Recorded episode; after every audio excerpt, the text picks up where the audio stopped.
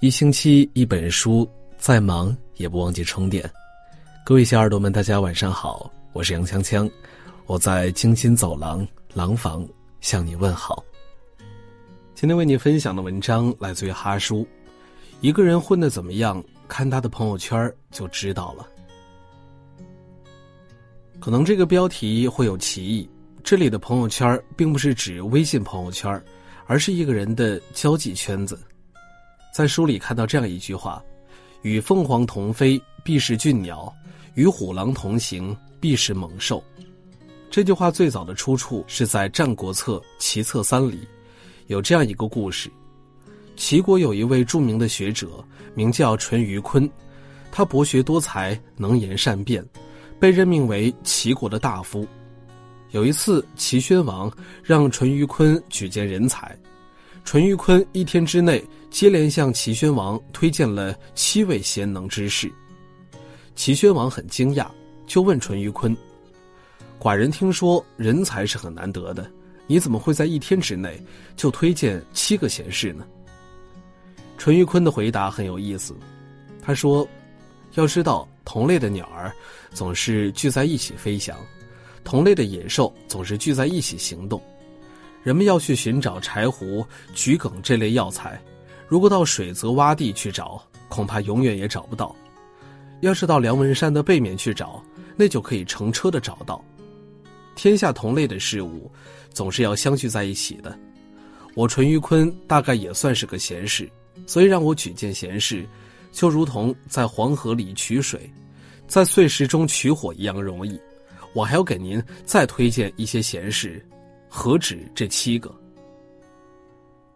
我们经常听到一句话：“物以类聚，人以群分”，就是出自于此。很多时候，如果你想看一个人混得怎么样，看他是一个怎样的人，有什么样的喜好，看看离他最近的朋友圈子，就大概能判断出来。这种识人的方法准确性还是比较高的，由此这也给我们带来了一些思考和警醒。管理学领域有一个著名的理论，名为鲶鱼效应。关于鲶鱼效应，有这样一个故事：挪威人喜欢吃沙丁鱼，尤其是活的沙丁鱼。市场上活鱼的价格要比死鱼高出很多，所以渔民想方设法让沙丁鱼活着回到渔港。可是，虽然经过种种的努力，但绝大部分的沙丁鱼还是在中途因窒息而死亡。可是有一条渔船却总能让大部分沙丁鱼活着回到渔港，这位船长严格保守着秘密，直到去世，谜底才揭开。原来是船长在装满了沙丁鱼的鱼槽里放进了一条以鱼为主要食物的鲶鱼。鲶鱼进入鱼槽之后，由于环境陌生，便四处游动。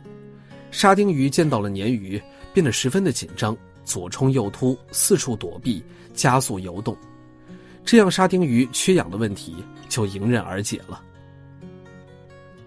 那有人会说，这跟我们今天的主题有什么关系呢？我告诉你，有很大的关系。对于很多人来说，我们往往都在扮演着沙丁鱼的角色，一帮沙丁鱼混在一起，一潭死水，毫无生机。这时候，如果有一条鲶鱼进来，那么就能改变很多沙丁鱼的人生。企业要有新的血液注入，就是这个意思。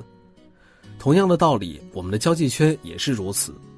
如果在我们的朋友圈子里有一个在努力折腾的人，有一个很优秀、自律的人，那么他的存在往往就会改变你。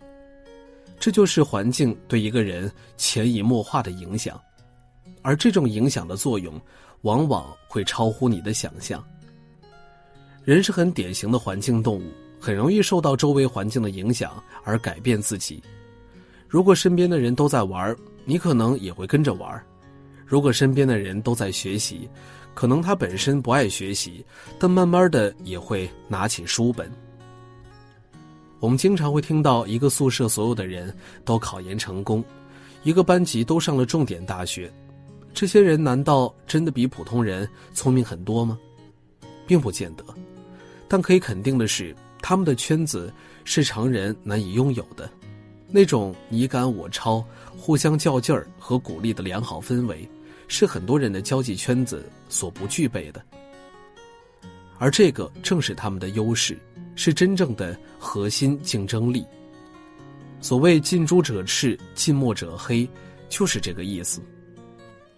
这也是我为什么总说要优化圈子，要与优秀的人在一起，要远离一些人的原因。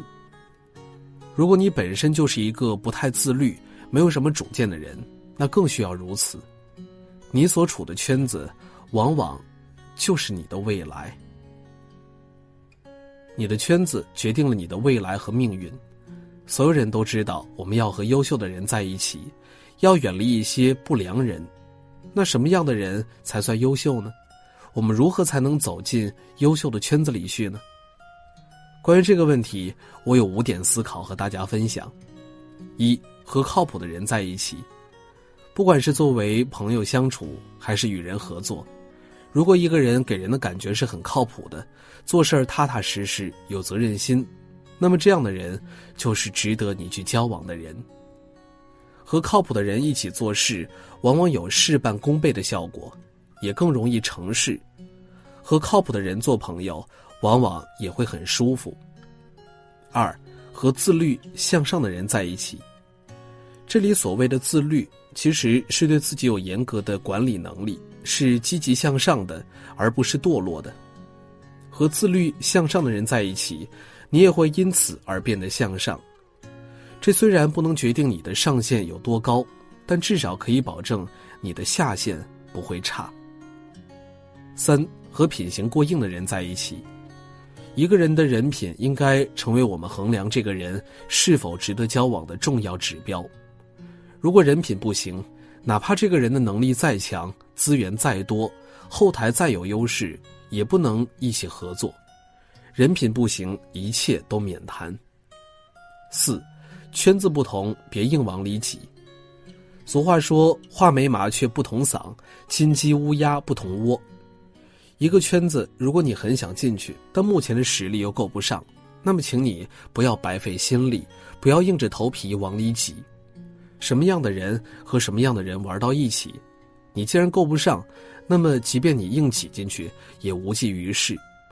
这时候你最应该做的，其实是让自己开花结果，别担心会错过什么。你优秀了，自然会有圈子在那儿等你。五。